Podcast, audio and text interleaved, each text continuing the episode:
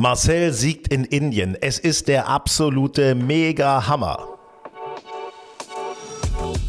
Grün und saftig, euer Golf-Podcast. Ja, Leute, es gibt äh, wirklich was zu feiern. Hier ist Grün und Saftig, euer Lieblingspodcast, äh, gemeinsam mit Golf and Style, eurer Lieblingsgolfzeitschrift, euer Lieblingsgolfmagazin. Und das alles mit gutem Grund, denn auch heute haben wir wieder ein sensationelles Programm für Sie, für euch, äh, für Sie ist auch schön, ne? Für euch. Äh, wir sprechen gleich noch mit Marcel Siem. Wir sprechen mit dem Champion tatsächlich. Wir sind verbunden mit Mauritius gleich. Da lebt er nämlich momentan mit seiner Familie.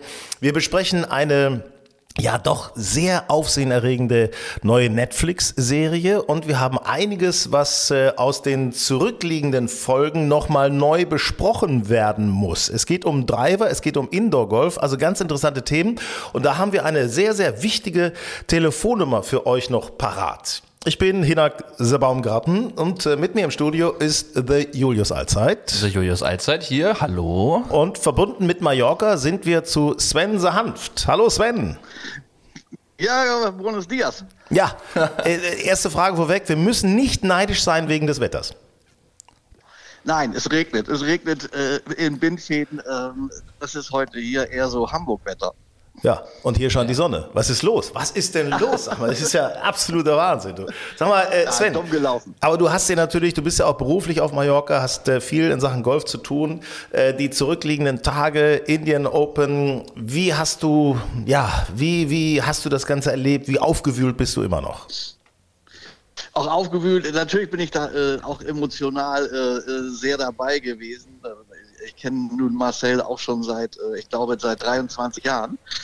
Und äh, naja, dass er jetzt so nach acht sieglosen Jahren auf der DP World Tour äh, jetzt so seinen fünften Sieg nochmal geschafft hat äh, mit 42 Jahren, das finde ich schon außerordentlich. Das hat mich also wahnsinnig gefreut. Ähm, und das ist ja, wie er selbst auch hinterher sagte, nochmal so ein ein, zweiter Kickoff-Start für seine Karriere und ein Life-Changer, das finde ich ist schon, das ist schon überragend, wie er das in ja. den letzten Wochen, gerade in den letzten Wochen, wie er, wie er da performt hat, das ist schon überragend. Ja, und wie er das meint mit diesem Life-Changer und was sich da alles bei ihm ändert. Stichwort auch möglicherweise Ryder Cup, hat da schon jemand angerufen. Da werden wir gleich nochmal persönlich mit äh, Marcel sprechen. Julius, wie, wie hast du es gesehen? Also auch bei dir sehe ich noch glänzende Augen. Ja, ich meine, das ist natürlich. Ich kann mich an den letzten Sieg von Marcel Sieben nicht zurückerinnern, muss ich ganz ehrlich sein. Da warst du noch nicht geboren. Ja, so ungefähr. Also ich war noch, ich lief noch in Windeln durch die Gegend. Nein, also ähm, ich fand's mega. Also die Wedges, die er gehauen hat, aggressiv auf die Fahnen. Er hat vier Runden unter Paar gespielt auf dem Platz, was auch schon mal wirklich nicht einfach ist. Ich glaube, wie viele Spieler waren am Ende äh, unter Paar? 20 oder so? 23, irgendwie sowas. Ähm, wirklich sehr, sehr, sehr 24. 24, sorry, ja genau. Und also eine wirklich sehr, sehr starke, sehr, sehr starke Woche, sehr starke Runde und dann am letzten Tag in so einem Matchplay mit Yannick Paul da nochmal ranzukommen, was mir natürlich auch für Yannick Paul unfassbar leid tut. Jetzt letzte Woche Zweiter, diese Woche Zweiter, ähm, aber natürlich jetzt für die Punkte auch nicht schlecht, aber. Ja, kohlemäßig ist das auch nicht schlecht. Kohlemäßig ja, ist auch, auch schon, ne? schlecht, 200 genau. sind da wieder mal rübergekommen. Ne? Ja, auch nicht so übel, aber wenn du, wenn du drei Tage führst, ne? Donnerstag, ja. Freitag, Samstag, da willst du natürlich auch gewinnen. Also ich sage euch mal was. Ich weiß nicht, wie ihr das seht, aber ich war mir eigentlich absolut sicher, äh, dass Yannick Paul gewinnen wird. Für mich einer der sichersten Spieler, was so äh, Recover-Putts angeht. Also wenn er die Fahne angreift und ein bisschen rüber geht, der hat jeden reingemacht. Einzige Problem war, dass er den ersten nicht reingemacht hat. Das war so ein bisschen irgendwie das Problem. Also er hat nicht so die, die richtigen Birdie-Putts mal glücklich gelocht, aber äh, zurück sehr gelassen, immer cool und immer Mittelloch. Also ich hätte ehrlich gesagt, ich habe fest damit gerechnet, dass der das Ding holt. Äh, ja, war, ich war, war auch eher so bei, bei Paul, weil ich, ich kenne Marcel auch. Häufig ist er so entweder auf den ersten zwei, drei Löchern oder auf den letzten zwei, drei Löchern. Da ist er immer so ein bisschen wackelig. Aber da fand ich ihn gerade äh, gestern, da war der mental extrem stark. Ja. Ich hatte tatsächlich so ein bisschen am Samstag schon das Gefühl, dass Siemens macht. Ich weiß nicht wieso, aber ich meine, Yannick Paul hat ja auch keine großen Fehler am letzten Finaltag gemacht. Es war nur halt, dass Siemens nee. deutlich mehr Birdies gespielt hat. Mhm. Und äh, es war vielleicht dieses eine kürzere Paar 4, an dem Yannick Paul den, Dri den Driver rausholt, die anderen beiden nämlich vorgelegt und er den dann links in diesen Bunker hackt oder so wegzieht. Der war natürlich, der hat vielleicht gekostet am Ende, ne? Ja, Aber, ich glaube, es waren die Putts. Es waren die, die etwas längeren Putts, die nicht reingegangen sind. Ähm, ein paar Mal am Loch vorbeigeschrammt. Also das, weißt du, wenn du eine 66er Runde spielst, dann gehen die Dinger rein. Wenn du, sie nicht spiel, wenn du sie nicht machst, dann spielst du eben keine 66er Runde und, und, und kannst nicht gewinnen. Ne? Also es ist... Äh, ich muss, pass auf, wir haben, bevor wir gleich mit Marcel Sieben quatschen, ähm, haben wir noch äh, den anderen Deutschen, der auf Platz 6 gelandet ist. Also man kann es an, nicht anders sagen, Alex Knappe. Also im vergangenen Jahr haben wir ihn ja noch beobachtet beim Challenge Tour Finale auf äh, Mallorca. Ähm, der ist angekommen. In Thailand schon Dritter, in Indien jetzt Sechster. Und äh, ja, ich habe mit ihm gesprochen und ich wollte von ihm wissen, äh, Alex, wie gut fühlt sich das an, in der Spitze jetzt mitzuspielen?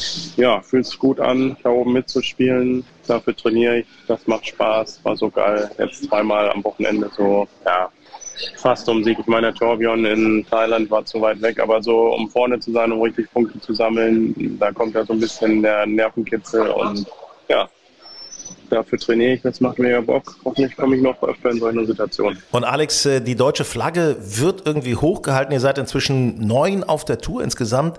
Wie pusht ihr euch da eigentlich gegenseitig? Ähm, Stimmung unter den Deutschen ist gut. Ich mache eher, muss ich ganz ehrlich sagen, mein eigenes Ding. Aber ich freue mich immer, die Deutschen zu sehen. Ja, spornt natürlich schon an, wenn, äh, ja, wenn man da Yannick und Marcel da oben sieht, dann dachte ich mir auch in der Finalrunde, ey komm, wäre so geil, wenn der ersten drei Plätze Deutsche sind.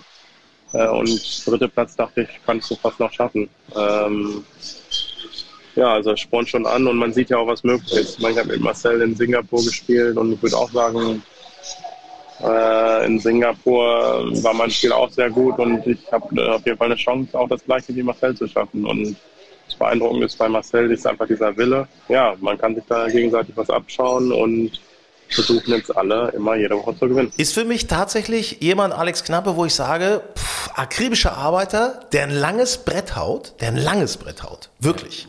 Also ich habe da ein paar Schläge in Thailand gesehen. Das ist, ich hätte es nicht unbedingt erwartet, dass er sich gleich oben festsetzt, aber äh, Respekt, kann ich nicht anders sagen. Was meint ihr? Ja, es ging ja auch bei ihm erstmal so ein bisschen schleppender los, äh, die Saison, wo man so ein bisschen dachte, na, ähm, wie wird das jetzt so die, die nächsten Monate auf der äh, DP World Tour? Aber wie, wie, du eben schon sagtest, ja, der ist jetzt angekommen. Ähm, das ist auch die ganze Körpersprache. Das strahlt viel mehr Sicherheit, Ruhe, äh, Selbstvertrauen aus. Und das spiegelt sich dann in den Ergebnissen wieder. Und ich äh, fängt auch in Indien erstmal mit einer 73 an, aber dann kommt 71, 71, 66. Da siehst du einfach, ja, der weiß jetzt, äh, wie es geht. Und das schlägt sich halt deutlich in den Ergebnissen nieder. Mhm. Und war das nicht in der Vorwoche auch schon? Da hatte doch in Thailand hatte doch auch die beste oder eine der besten Schlussrunden gespielt. Ja. Ne? Hat sich dann irgendwie mit sechs, ja. sieben unter nochmal rangepirscht oder angepirscht. Ja. Und wenn du, wenn du bedenkst, dass das ja der Tag ist, auf den es ankommt, und wenn du da dann so mental stark bist, ähm, kann es, glaube ich, hoch hinausgehen. Ja, also ja, ich. Ja, sind, das ist natürlich toll, wie die jetzt da im Ranking stehen. Ich meine, sieben ist acht, Paul ist neun und Knappe ist 29.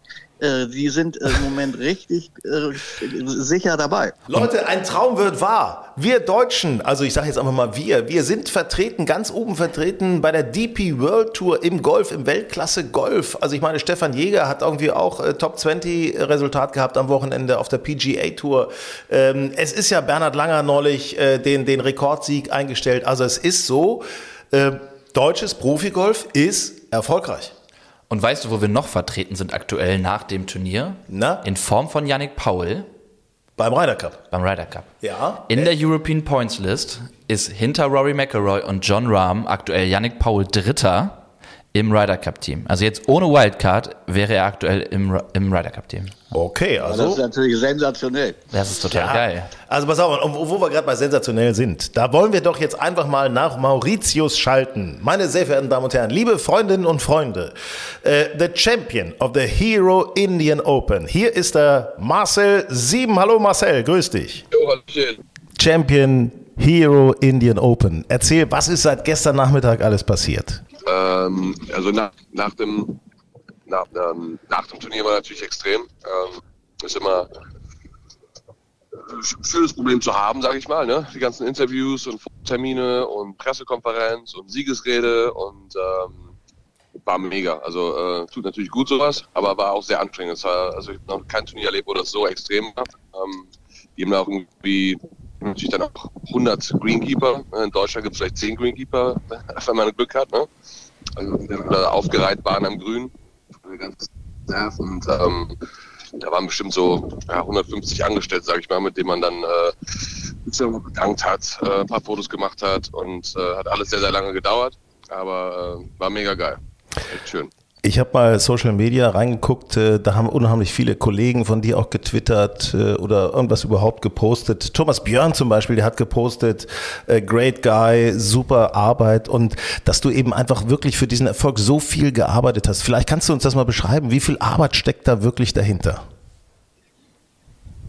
Da steckt irgendwie Herzblut dahinter. Ne? Also ich bin jetzt ähm, nie der Typ gewesen, der jetzt irgendwie sechs Stunden auf der Range gestanden hat das, das äh, mache ich immer noch nicht. Das sind bei mir, äh, sage ich mal, zwei bis drei Stunden am Tag. Ähm, aber die, die Arbeit, die, die bei mir wirklich das, das, ähm, das Wichtige war, war die mentale Arbeit. Ähm, die habe Paul Götze, ähm, mein MMA-Coach, ähm, um mich fit zu halten, um mich flexibler zu machen. Ähm, ich werde da nicht jünger, ich werde eher älter. Und bei den Jungspunden da mitzuhalten, ähm, da habe ich wirklich sehr, sehr hart für gearbeitet. Und ähm, ja, André Kruse, mein Coach, ähm, da ist einfach ein super Flow drin bei uns. Und ähm, da steckt einfach sehr viel Kommunikation dahinter. Ich glaube, das ist die harte Arbeit. Die Jungs auf der Tour sehen natürlich auch, dass ich, dass ich, sage ich mal, ein bisschen mehr Arbeit reinstecke als, als die anderen in meinem Alter. Und dass ich einfach noch will. Ich, die Emotionen, die, ich, die bei mir einfach rauskommen, äh, sind, sind ähm, gehören auch dazu. Ne? Also es gibt auch viele Spieler, die haben einfach gar keinen Bock mehr. Die machen das einfach nur noch, weil sie Sponsoren haben, die äh, Geld auf den Tisch legen. Und, äh, deswegen, sag ich mal, ihre Stunden da ab, äh, abrackern. Ne? Aber bei mir ist es anders. Ich liebe den Sport und äh, investiere sehr viel da rein.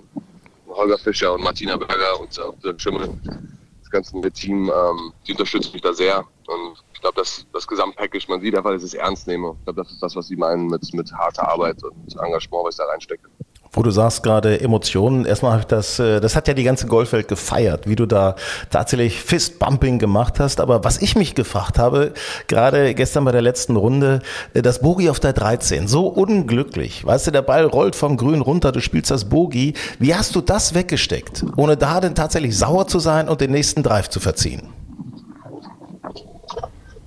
Das war, das war ein bisschen komische Situation. Ich habe halt auf der 11 den Putt reingemacht dann war ich zwei Schläge vorne und da habe ich halt das erste Mal die Säge gezogen am Sonntag. Und ähm, bei 32 Grad ähm, habe ich das schon ganz schön ähm, mitgenommen. Ne? So und ähm, äh, körperlich, ne?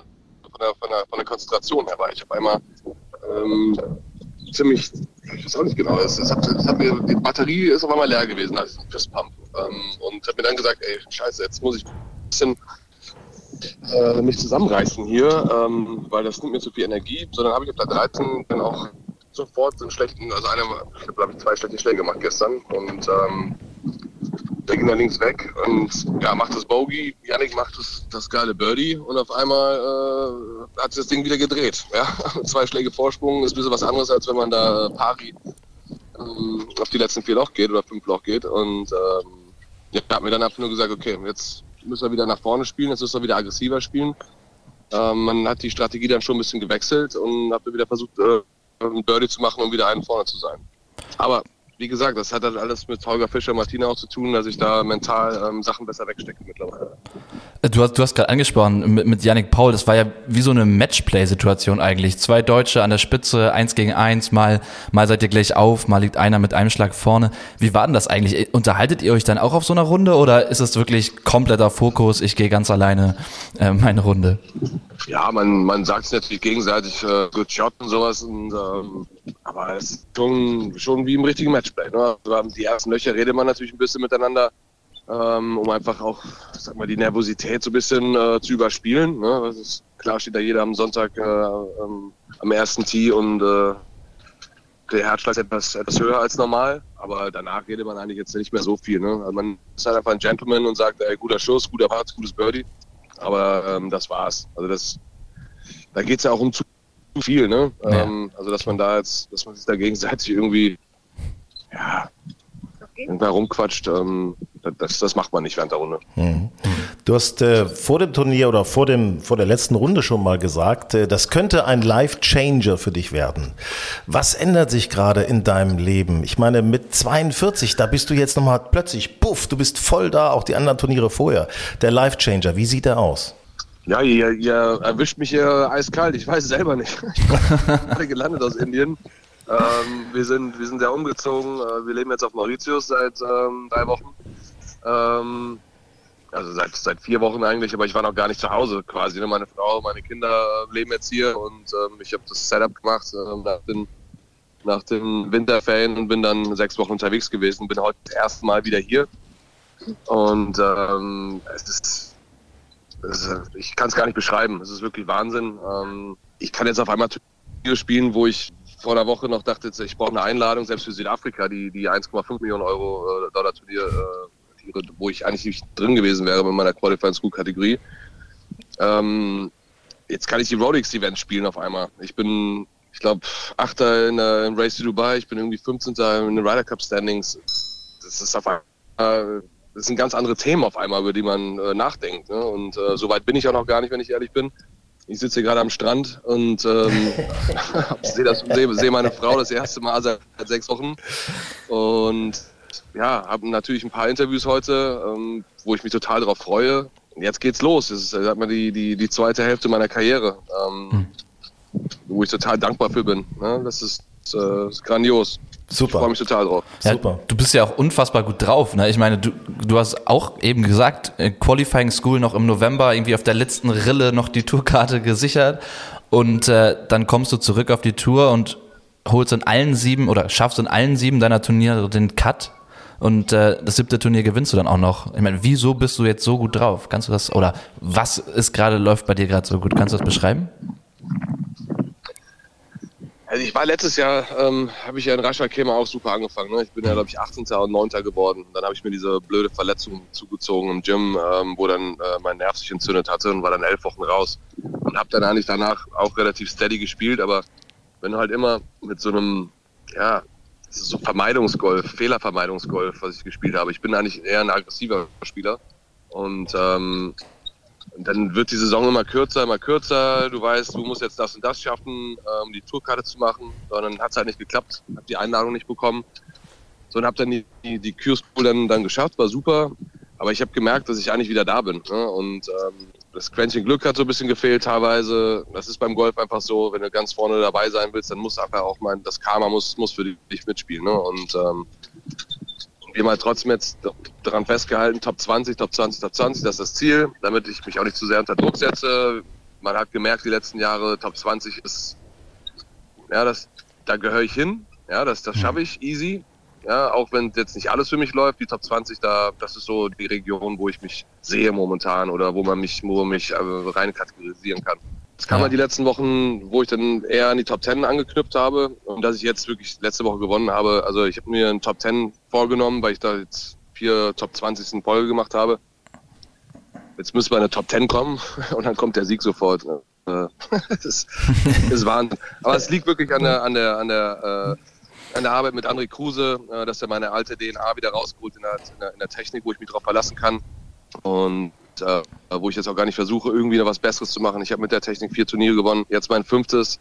Irgendwas muss ich ja richtig machen. Und, ähm, Auf jeden Fall. Das hat mir der, der Holger halt auch immer eingeprägt, Digga.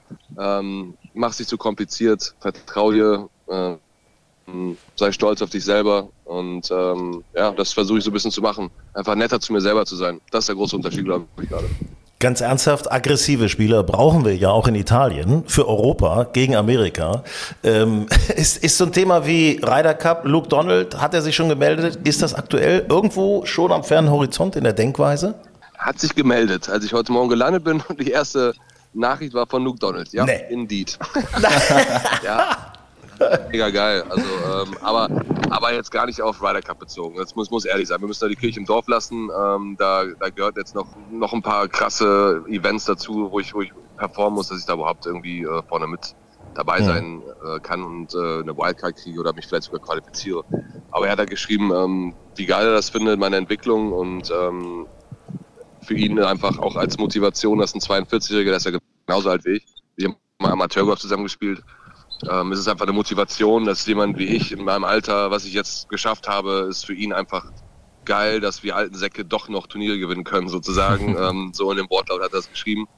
Ähm, aber wenn das vom Captain kommt, ähm, hat das vielleicht auch noch eine kleine andere Bedeutung. Ähm, also man kann ja zwischen den Zeilen ein bisschen was, was lesen, wenn man möchte. Man kann es ja interpretieren, wie man möchte. Ne? Aber ähm, da war ich sehr stolz. War, fand ich cool, fand ich sehr gut. Mega. Es könnte übrigens sein, dass du dann, wenn du eine Wildcard bekommst oder noch reinrutscht, noch mit einem anderen Deutschen dann auch zusammen auftiest, weil Yannick Paul, habe ich gerade gesehen, ist tatsächlich durch das Turnier in der European Points List auf Platz 3 gerutscht und ist aktuell hinter äh, John Rahm und Rory im Team sowieso. Also unfassbar. Ja, geil. Ja, Der das Junge ist, ist auch echt gut, muss man ehrlich sagen. Das, Also das ist ja wahnsinnig. ähm, sehr steady. Ma Marcel, das ist ja wahnsinnig. Diese, diese, diese deutsche, ich will sagen, diese deutsche Flagge, die momentan auf der Tour hochgehalten wird. Ähm, ich weiß, dass Nick Bachem ist die letzten Löcher mit dir mitgegangen. Die ganzen anderen Jungs, Freddy Schott, Alex Knappe, Yannick Paul, Marcel Schneider, Delle, Hurley. Wie sehr bist du für die Jungs auch so ein bisschen Vorbild oder sagen wir mal Pusher? Also ich, ich kann jetzt nur für, für Nick und äh, Freddy sprechen. Ähm, das ist, wir sind ja wirklich so ein kleines Dreigestirn, sag ich mal, mit, mit, mit, mit, äh, mit einem Ethos-Management auch. Und die arbeiten auch mit Holger und äh, die Jungs, äh, die, die mag ich wirklich sehr, sehr gerne und wir sind auch sehr eng miteinander. Ähm, ich kann jetzt, ich kann jetzt wirklich gar nicht so viel sagen über die anderen Jungs. Ich, was ich nur sagen kann, ist, was, was Marcel Schneider jetzt ähm, geleistet hat. Speziell Marcel ist, ist wirklich Wahnsinn äh, und, und Yannick. Ähm, das das kenne ich aus dem Golf, deutschen Golf gar nicht, muss ich ehrlich sagen. Ich war immer mit Chaika und äh, Langer und Keimer unterwegs. Ähm, und das auf einmal kommt da ähm, die junge Garde von unten, ist super für Deutschland. Äh, es sind alles super, super nette Jungs. Und ähm, ich hoffe, das bleibt so. Ne? Ähm, Kiwi hat mir gestern auch geschrieben, da habe ich mich total drüber gefreut. Äh, Kiwi und ich kennen uns ja natürlich auch ein bisschen länger als die anderen Jungs. Ähm, aber es ist mega. Ich glaube, das, das macht euch allen Spaß, oder? Ich meine, äh, alle Leute, die vorm Fernseher sitzen, können sich nur Keimer und Sieben irgendwie zujubeln. Ja, und dann verkackt der eine auch noch, oh, scheiß deutsches Golf, so unter dem Motto. Jetzt haben wir, haben wir sechs, sieben Leute, äh, wo, ja, wo, wo, man, wo man einfach mitfiebern kann. Ich glaube, das ist sensationell. Das tut dem deutschen Golf richtig gut. Letzter Flight mit zwei Deutschen, das gab's noch nie. Das gab's noch nie. Also ich meine, du mit, mit, Gab's mit Bernhard damals bei, bei, der, bei der World Team Cup, dann okay, ja, aber ne, also Wahnsinn, Wahnsinn. Ja, ich glaube, ich habe mit, ich hab mit, mit Keimer war ich, glaube ich, Second Last Group ähm, bei der Mercedes in äh, Lerchenhof einmal. Das, das war, da sind, glaube ich, beide, ich glaube, ich bin Fünfter geworden, er ist Siebter geworden oder irgend sowas. Aber da hast, habt recht, ja, Last Group gab es, glaube ich, noch nie. Ja. Ja. Der war geil, hat schon Spaß gemacht. Kann gern so Und weitergehen. Jost Leuten ist auch ein geiler Typ. Super, super. eine coole Gruppe. Sag mal, kann das sein, dass deine Frau im Hintergrund schon winkt, du sollst endlich Schluss machen? Ich bin mir nicht ganz sicher. Nee, nee, nee, nee, nee. Wir haben gerade nur das Essen, weil es, ist kalt geworden. Das hat sie jetzt ein, einpacken lassen. Äh, das nehmen wir jetzt mit ins Haus oben und essen es gleich in Ruhe. So, Family Time, nach dem Sieg. Jungs, oh, oh. ja, aber, voll, aber ist ja, das muss man doch jetzt auch ausnutzen. Ich bin froh, ähm, dass, dass die Presse mit mir wieder reden möchte. Und ähm, ich wäre doch blöd, wenn ich jetzt sagen würde, nö, ich mache keine Interviews. Dafür kennt er mich doch gut genug, oder? Na klar. Das äh, macht mir ja auch Spaß, das ganze Leben. Also alles cool. Cool. So soll es auch sein. Marcel, wir drücken dir die Daumen. Kenia, was auch immer jetzt noch kommt, Südafrika und so weiter. Hab Spaß, genieß die Familie und äh, es wird sehr geil, wenn wir dich weiterhin äh, immer im Fernsehen sehen können und beobachten können und äh, auch in Hamburg treffen. Ja, ich freue mich tierisch auf die deutschen Turniere und euch alle wieder zu sehen, auch live. Ne? Also vielen, vielen Dank. Sehr gern. Feier schön und lass es dir gut gehen. Danke, haut rein, Jungs. Ciao. Ciao. Tschüss, tschüss, tschüss. Grün und saftig, euer Golf-Podcast. Ja, Mensch, äh, großartige Geschichte. Im letzten Jahr Yannick Paul auf Mallorca gewonnen. Jetzt hier Marcel Sieben, Sensationssieger, Indian Open. Ähm, ja, aber wo wir gerade die anderen Deutschen eben auch nochmal mit Marcel besprochen haben, Sven, ähm, zu Nick und Freddy hast du noch ein paar Infos. Ja, gut, die sind ja nun, ähm, also Marcel Siem, Freddy Schott, Nick Bachem, die sind ja so quasi jetzt so ein kleines äh, Team, haben alle den, haben das gleiche Management und da versucht man in dieser Gruppe so ein bisschen so als Team zu agieren. Ähm, und ich weiß auch von Nick Bachem, der ja, ähm, ja, ich glaube, sag mal eine Stunde oder sowas früher als äh, Marcel äh, schon im Clubhaus war. Ist immerhin Der ist dann 23. wieder raus, geworden. Ne? Also da ist gab auch mal 23 geworden, 20.000. äh, ist also super, hat auch noch ähm, eine Eins unter Paar äh, insgesamt reingebracht. Ähm, aber der ist dann noch wieder raus und hat sich äh, die letzten Löcher von Marcel angeguckt und hat hinterher gesagt, also das, was er da in, in der Stunde draußen auf dem Platz gesehen hat, da hat er mehr von gelernt als äh, in den letzten Wochen auf der Range oder bei anderen Turnieren. Weil den Marcel da so zu sehen, wie er ja um den Sieg kämpft und wie cool er am Ende geblieben ist, das hat ihm also mehr, das war äh, für ihn so die perfekte Lehrstunde für die nächsten Turniere. Cool. Cool, finde ich, finde ich cool, wenn man da auch mal was, was äh, nochmal annehmen kann, wie äh, Marcel selber sagt, von so einem alten Sack. ja, ich glaube, das ist total wichtig auf, auf ja. der Tour, ne? Ja, Du musst, du musst auch gucken. Ich meine, das lernen wir ja auch auf dem Golfplatz. Ich gucke ja auch gerne mir gute Spieler an und versuche von denen irgendwas abzugucken, irgendwie, also wie die schwingen, wie die sich so verhalten, was die in bestimmten Situationen machen. Das ist ein guter Tipp für alle, die uns jetzt gerade zuhören. Also guckt euch ruhig mal bessere Spieler an, wie die das machen. Das hat schon einen Grund, warum die denn besser sind. Ne? Das schon, ja, das schon hilft, ja, stark. hilft ja diesen jüngeren Spielern. Ich meine, Bachem und Schott, die sind ja noch jung. Der Schott ist 21, Bachem ist, glaube ich, weiß ich was ist der, 22, 23 die haben ja auch noch nicht so viel Erfahrung. Und Marcel ist jetzt in diesem, in diesem Trio, ist er so, sagen wir mal, so der Leader und so ein bisschen der Mentor der beiden Jüngeren. Ähm, und ich kann mir schon sehr gut vorstellen, äh, dass die davon sehr profitieren äh, können. Gut, bei Freddy Schott läuft es im Moment nicht so richtig rund, ja. aber ich bin mir sicher, äh, dass auch der in den nächsten Wochen irgendwann kommt, weil die werden sich in diesem Dreier-Team oder in, in, und insgesamt in dieser deutschen Gruppe, die werden sich schon alle ordentlich pushen. Man darf eins ja nicht vergessen, äh, das kennen wir alle selber auch. Wenn es irgendwo möglicherweise mal mit anderen privaten Dingen vielleicht so ein bisschen hakelig ist, was ja durchaus sein kann, dann äh, bringe ich auf dem Golfplatz nicht zustande. Da denke ich zwischen den Schlägen an komplett andere Dinge und verhau den nächsten Schlag. Solche Dinge, solche menschlichen Dinge, das will ich damit sagen, können ja vielleicht ja. auch einen jungen Spieler wie Freddy Schott gerade beschäftigen oder wie auch immer, er ist ein bisschen unfokussiert und zack und schon klappt es nicht so richtig. Ne? Das ist halt schwer. Ja, läuft nicht so, fühlt sich nicht wohl auf dem Platz. Dann hat er den Caddy gewechselt. Hat übrigens Marcel Siem hat auch den Caddy gewechselt Ende letzten Jahres. Und hat jetzt einen äh, 24-jährigen oder jungen äh, Südafrikaner an der Tasche. Und der ist übrigens ähm, vor der Finalrunde in Indien, ist der morgens bei Sonnenaufgang, ist der über den Platz gegangen und hat sich jede einzelne Fahnenposition ganz genau angeguckt. Und das ist wichtig.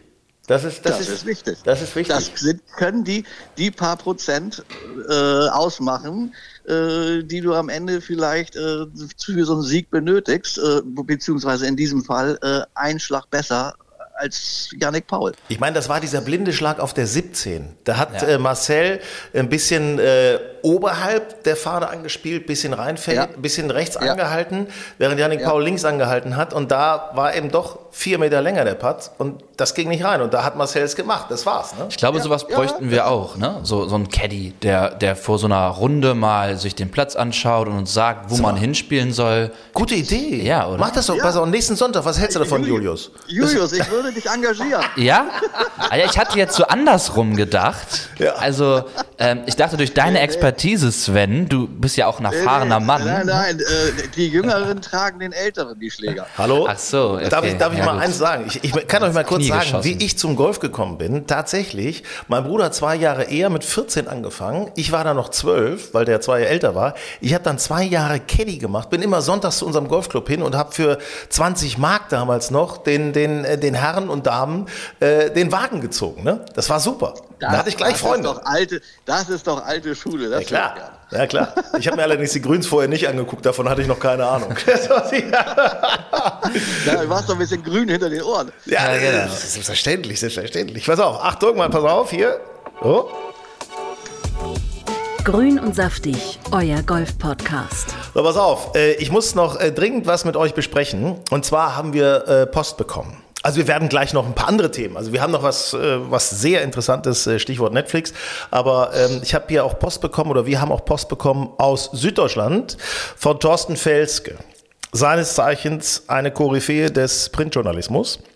Und ähm, Thorsten hat uns geschrieben, ich höre euren Podcast mal wieder gerne, aber bei den letzten, da fehlte mir was. Indoor Golf, äh, da war die Frage für mich, was ist euer Fazit? Ihr habt es gespielt, aber kann man das vergleichen? Wie schlägt man Indoor aus dem Bunker? Es kam da einfach nichts. Außerdem euer Messerundgang mit den ganzen Schlägerherstellern war nett, aber äh, was, was ist denn nun mit den Drivern? Waren die wirklich gut? Welcher war gut und welcher hat bessere Fehlerverzeihung? Hm, ihr könntet doch da mal ernsthafte Tipps geben. Ja, also, pff Ja, also ich meine, wir haben das gesagt, wie ist Indoor-Golf, ne? das ist richtig. Also ich sag mal, Indoor-Golf, ähm, ja, ist, ist mega, finde ich, macht Spaß. Oder? Was, was, was macht ihr? Was meint ihr? Aber Lohnt sich auf jeden Fall. Schon, die, die, die Nachfrage von Thorsten Felske, finde ich, ist, äh, ist gerade völlig berechtigt. Ähm, weil so im Indoor-Golf, ja, wie gehen da Bunkerschläge? Aber das ist eben so, da, die werden halt, das ist, war in der Vergangenheit sicherlich beim Indoor-Golf ein bisschen Schwachpunkt, weil man so Spin und Balllage und so äh, waren so ein bisschen zu schwach animiert, ist aber seit diesem Jahr äh, deutlich optimiert worden von Trackman.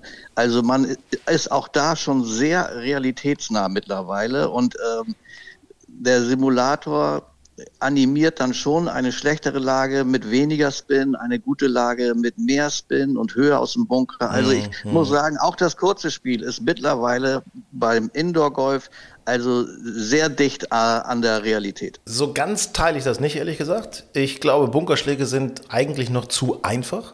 Ne? Also, weil du spielst ja von der normalen Matte aus dem Bunker. Ähm, das, da könnte man vielleicht noch eine andere Schwierigkeit oder vielleicht einen etwas anderen Belag mit einbauen. Aber äh, kurzes Spiel, also Chippen, Pitchen, das ist sehr realistisch. Das finde ich gut, das kann man auch lesen. Und äh, Entschuldigung, ich muss mal eben husten. Warte, äh, Julius, mach mal eben weiter. Ja, also ich würde sagen, im Indoor-Golf ist mein kurzes Spiel ganz genauso schlecht wie draußen. So, Also, richtig. Nee, bei mir ist es besser, weil, weil ich keinen Benzinger machen kann. also, ähm, äh, Fazit, sagen wir es doch mal so. Fazit ist, es gibt da Optimierungsbedarf, aber es ist schon, es ist schon gut, macht Spaß, ist eine tolle Alternative gegen Frost auf dem Golfplatz und ähm, man kann tolle Plätze spielen, das ist ja auch sehr imposant, diese Turnierplätze mal nachzuspielen. Das Einzige, was mich persönlich ein bisschen stört, ist, dass so eine Stunde hier schon relativ teuer ist. ja. Also so im Schnitt so 50 Euro ungefähr. Und äh, ja, eine Stunde alleine 50 Euro, die ist schnell vorbei. Das ist ein teures Vergnügen. Wenn man es zu zweit macht, spielt man spielt ja doch zwei Stunden. Also da müsste man vielleicht nochmal andere Preismodelle möglicherweise. Ich weiß nicht, was meint ihr? Also 50 Euro finde ich schon. Ja, irgendwie so, so Aktionsdinge, ne? So, dass du sagst, du hast eine 10er-Karte, eine 20er-Karte, wo es dann billiger wird. Oder du hast eine Männertruppe oder eine Damentruppe, mit der du jede Woche wiederkommst, dass man es dann ein bisschen zumindest rabattiert oder so. Ja, Ja, ja, ja. Das ist, Ja, das, das ist ja, noch so da ein geht's, Thema. ja- da geht's ja auch so ein bisschen hin, wenn ich das so sehe, in Hamburg jetzt in den äh, Indoor-Centern, die wir haben. Das geht ja doch mehr dahin, dass plötzlich ganze Ma- Mannschaften oder Clubs äh, äh, die, die Boxen buchen. Äh, und dann äh, wird's natürlich auch etwas äh, günstiger. Aber ähm, ja, also ein, ein günstiges Vergnügen ist das immer noch nicht. Nee, nee, nee, nee. Also und zu dem Ru- Messerundgang, äh, was Thorsten da sagte, äh, was euer Fazit, welcher Driver ist der fehlerverzeihende, haben wir uns einfach äh, gar nicht auf die Fahne geschrieben an dem Tag äh, bei dem Messerundgang, weil wir gesagt haben, das muss ja jeder für sich selbst sehr subjektiv beurteilen. Wir haben versucht, nur die Technik dahinter äh, ein wenig zu verstehen und uns erklären zu lassen. Das muss jeder selber rausfinden. Im Endeffekt kann man natürlich sagen, alle Driver sind länger. Äh, Ich meine, es ist, es ist, oder wollen länger sein und wir, können wirklich nur allen, allen raten, äh, geht hin Macht zu ein eurem, Fitting. macht ein Fitting, Macht ein Fitting. macht ein Alles Fitting. andere ergibt gar keinen Sinn. Allein schon, was der Schaft auch ausmacht. Ich habe mich da einmal komplett durch, durchgetestet. Ich hatte irgendwie Spaß, bin dann von, vom rechten Stand, TaylorMade, Callaway, Cobra, Ping, einmal ganz durch. Ähm, habe jeden Driver ausprobiert. Ich, hab- einen Stiff-Schaft brauche ich irgendwie, weil ich habe schon eine recht hohe Ball, äh, Schlägerkopfgeschwindigkeit, auch wenn sich das in Länge nicht so richtig widerspiegelt. aber man staunt, man staunt ähm, wirklich. Ja. ja, und ich, ich war tatsächlich, für mein Empfinden hat es am Ende bei Callaway und vor allem bei Ping am besten gepasst. Ich spiele aktuell auch einen Ping-Driver. Ich habe den, den Ping äh, G410, ist schon drei, vier, fünf Jahre alt, glaube ich. Ähm, jetzt gibt's ja den 430, den G430 und ähm, was ganz cool war, die haben so ein bisschen so eine neue Technologie, so Spin-Sistency heißt das, dass sie unten an der Schlägerfläche ein bisschen, ähm, bisschen weniger Loft haben und dadurch wollen sie weniger Spin in den langen Schlägen. Äh, Ja, quasi soll weniger Spin entstehen. Und das ist für mich ganz gut, weil ich bin so ein, ich spiele meinen Driver ein bisschen zu sehr wie so ein Eisen und komme ein bisschen von, Von oben oben. drauf, hab so einen negativen Attack-Angle, heißt das ja, und nicht von so schön von unten durch, von oben hochschlagen, wie man das eigentlich machen sollte. Und dadurch kriege ich natürlich super viel Spin und meine Bälle rollen nicht besonders viel. und weniger Spin ist für mich dann besser und äh, deswegen war das Startgefühl auch bei Ping echt ganz geil auf der, also ich liebe dieses, wenn man den im Sweet Spot trifft, wie, wie sich das anfühlt. Ping G430. Oh, ja, das, liebt, das liebt jeder. Das, das liebt jeder, ne? wenn der so wie so ein Buttermesser durchgeht. Ja, ne? ja. Gibt eine ganze Serie von den G430 von Ping, Eisen Hybrids Driver. Bei mir ist das ja übrigens ein bisschen anders. Ich falle ja zurück im Schlag, deswegen komme ich eher von hinten mit dem Driver. Sven weiß, wovon ich spreche. Ne? Sven weiß, Ja. wovon ich spreche. Ähm, hier, pass auf. Eine Nummer zum Notieren bitte. Für alle. Schreibt es bitte auf. Wir werden es auf Social Media, Instagram, Facebook etc. auf unserer Seite golfenstyle.de auch noch posten. Deutsche Handynummer 0160 96 72 72 43. Kann man sich gut merken. 0160 96 72 72 43. Das ist unsere WhatsApp-Nummer, unter der ihr uns immer erreichen könnt, unter der ihr uns immer Voice Messages schicken könnt, überhaupt einfach normale äh, Nachrichten schicken könnt. Freuen wir uns sehr, wenn ihr das macht, wenn ihr da Bock drauf habt. Äh, Themenvorschläge, Meinungen, Kritik, wie auch immer. 0160 96 72 72 43. Da einfach mal anrufen. Ich weiß, der eine oder andere hat jetzt gedacht, das ist die Telefonnummer von, von was weiß ich nicht, Martin Keimer oder Tiger Woods, aber oder, oder äh, was weiß ich nicht, ne? Aber, aber äh, es ist Frauke Konstantin? ja, es ist von, von Frauke Konstantin. Ja, von unserer Golfamazone Frauke Konstantin. Der könnt ihr darüber natürlich auch Herzchen zukommen lassen. Das ist überhaupt kein Problem. Die leiten wir dann weiter. Das machen wir. Versprechen wir ehrlich. Und ähm, ja, pass auf, äh, meine Herren, ich möchte noch eins besprechen mit euch. Seid ihr bereit? Jetzt bin, jetzt bin ich gespannt. Seid ihr bereit für den, Achtung, Full Swing? Grün und saftig, euer Golf-Podcast. Hat mich neulich eine äh, ne- ne Nachricht ereilt vom äh, Golffreund von mir, von Clemens. Ey, Hammer-Serie, musst du dir angucken bei Netflix. Full Swing, das Beste, was ich je gesehen habe. Ja, äh, ist schon, habe ich natürlich gemacht. Äh, es geht um Golf in Amerika und in Europa, um die Majors. Es werden einige Spieler hautnah porträtiert. Es geht um Live Golf Tour. Es ist, es ist wirklich sehr intim, finde ich. Es ist wirklich nah dran. Man sieht auch Schwünge, wie ich finde, anders als bei den Turnieren. Man sieht ja aus anderen Perspektiven und deswegen wirken die auf mich irgendwie anders, teilweise natürlicher. Hat mir sehr gut gefallen. Wie, wie, wie hat es euch gefallen, diese Serie? Ihr habt auch reingeguckt. Soll ich zuerst? Ja, ich Ähm, habe reingeguckt. oh, ja, Sven, erste- leg los. Ich habe reingeguckt. Die erste Folge habe ich mir dann mal äh, ganz äh, reingezogen. Hat mich noch nicht so geflasht. Ähm, aber ich habe schon gehört, ja auch von euch und auch von, von, von Bekannten, dass, äh, dass sich die Serie, äh, die Folgen äh, so in der Dramaturgie und Spannung ein bisschen äh, steigern. Also ich werde mir auf jeden Fall auch die, die, die nächsten Folgen angucken, aber von der ersten war ich äh, im ersten Moment noch so ein bisschen, ja nicht enttäuscht, aber hat mich noch nicht so richtig gefesselt. Da ging es ja in der Hauptsache um äh, Jordan Spieth und Justin Thomas, äh, wie die beiden so, so einen persönlichen Fight, freundschaftlichen Fight miteinander haben. Und äh, fand ich schon, äh, ja, ich würde nicht sagen, ja doch, vielleicht war es die schwächste Folge in meinen Augen. Ist richtig? Ich, we weißt du wieso? Ich finde, die hatte am wenigsten Drama.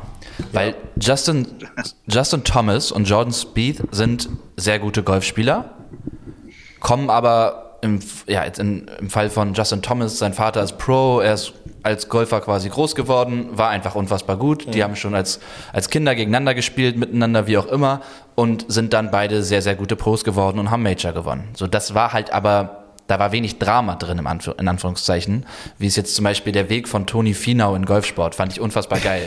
Also wie, das, habt ihr diese, habt ihr dieses Garagentor gesehen mit diesen Löchern von innen, weil sie damals kein Geld hatten, äh, Golf spielen zu gehen, hat sein Vater ihm mit einer Matratze von innen in der Garage äh, quasi wie eine Art Driving Range gebaut. Dass die Löcher Und er- immer noch zu sehen Genau. gibt, Und ne? da gibt es Beulen drin. Und was ich noch lustiger fand, war allerdings, dass, dann, dass das an, offensichtlich angehört hat wie Schüsse.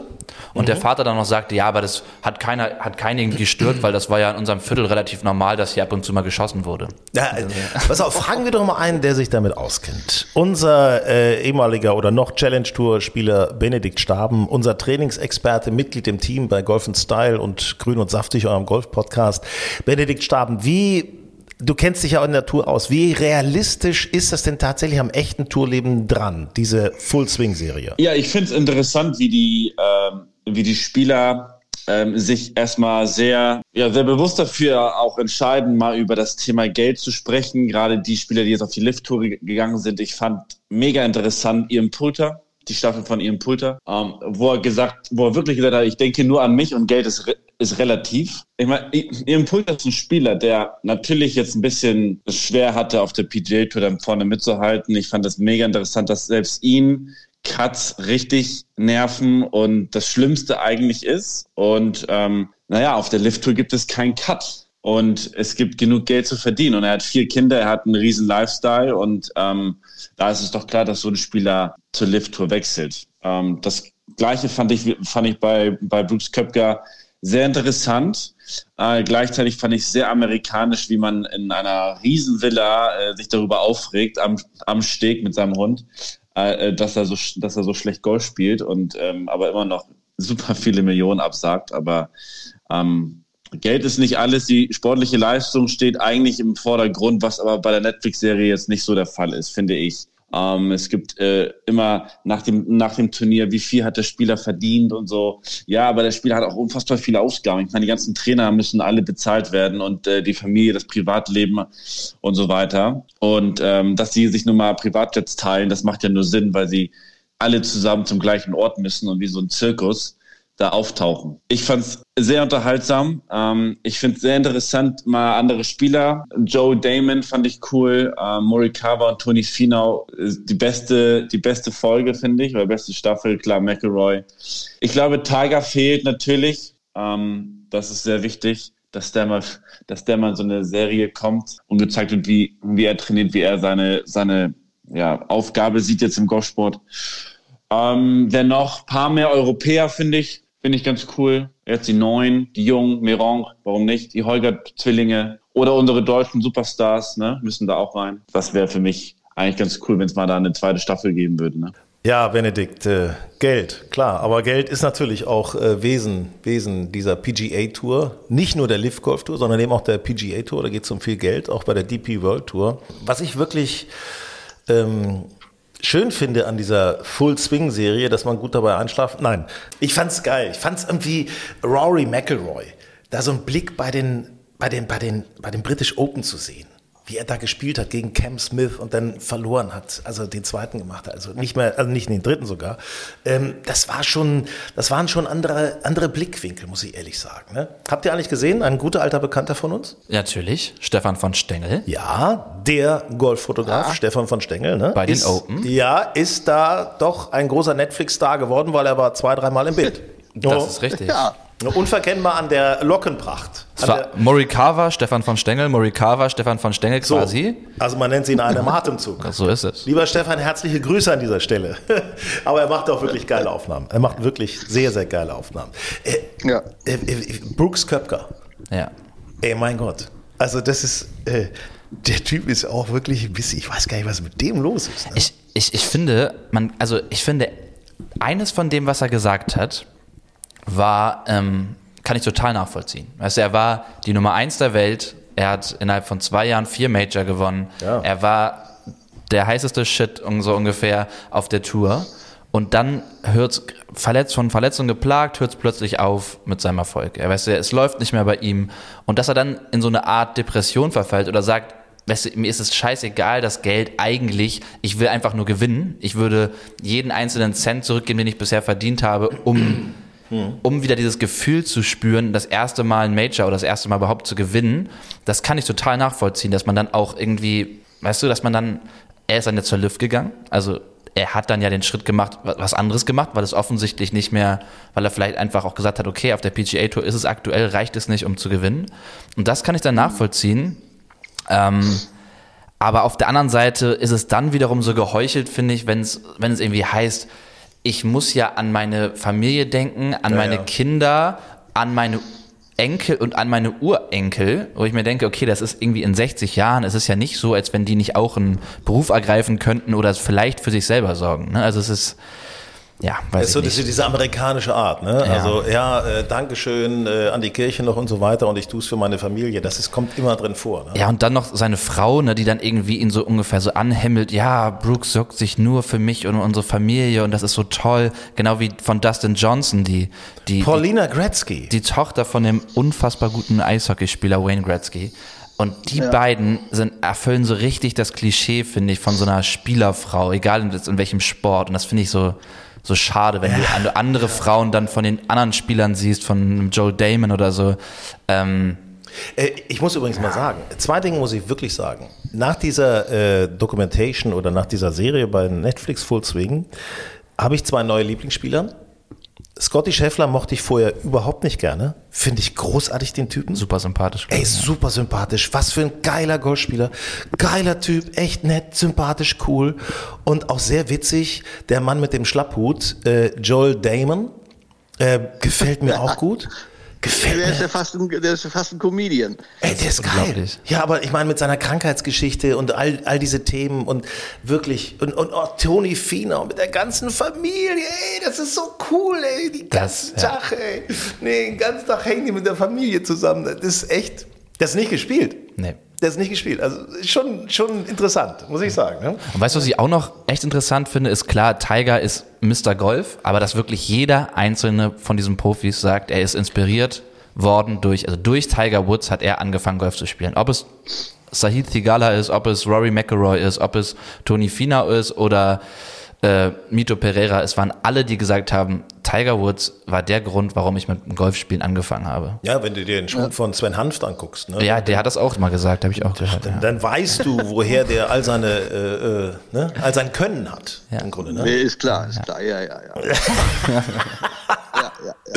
ja. Äh, Männer, es war schön mit euch. Ich danke ganz herzlich. Ebenso. ja, ich danke auch. Wie, wie war eigentlich die, die Fantasy-Runde dieses Wochenende? Also ich hatte Yannick Paul, Marcel Siem, Torbjörn Olesen, ähm, lief ganz okay. Oha. Ja.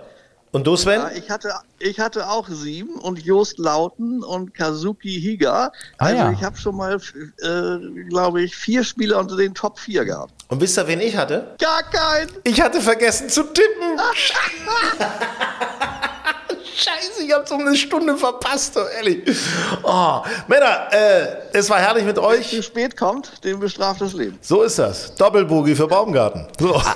Ein Highlight habe ich übrigens noch, was ich hervorheben möchte aus der Serie. Bitte? Ich fand es unfassbar lustig, wie Rory McIlroy auf dieser Liege liegt, massiert wird und im Zusammenhang mit der Lift-Tour irgendwann dann sagt, fuck you, Phil. Einfach so aus dem Nichts. Und dann irgendjemand anderes sagt, ja, bitte nehmt das mit rein. Bitte, bitte sendet das bei der Netflix-Doku. Also ich, jetzt hätte ich, sowas erwartet man irgendwie nicht von einem Rory McIlroy. Es ist Feuer in der ganzen Angelegenheit. Julius Allzeit war das. Und Sven Hanf war das. Und Hinak Baumgarten. Ja. Danke, dass ihr dabei wart. Eine schöne Woche. Grün und saftig, euer Golf-Podcast. Nochmal ganz schnell die Nummer, falls ihr uns eine WhatsApp schicken wollt, wie auch immer, 0160 9672 7243. Mehr dazu natürlich auch äh, auf Social Media, Instagram, Golf Style Mac heißen wir oder auch auf unserer Seite golfenstyle.de.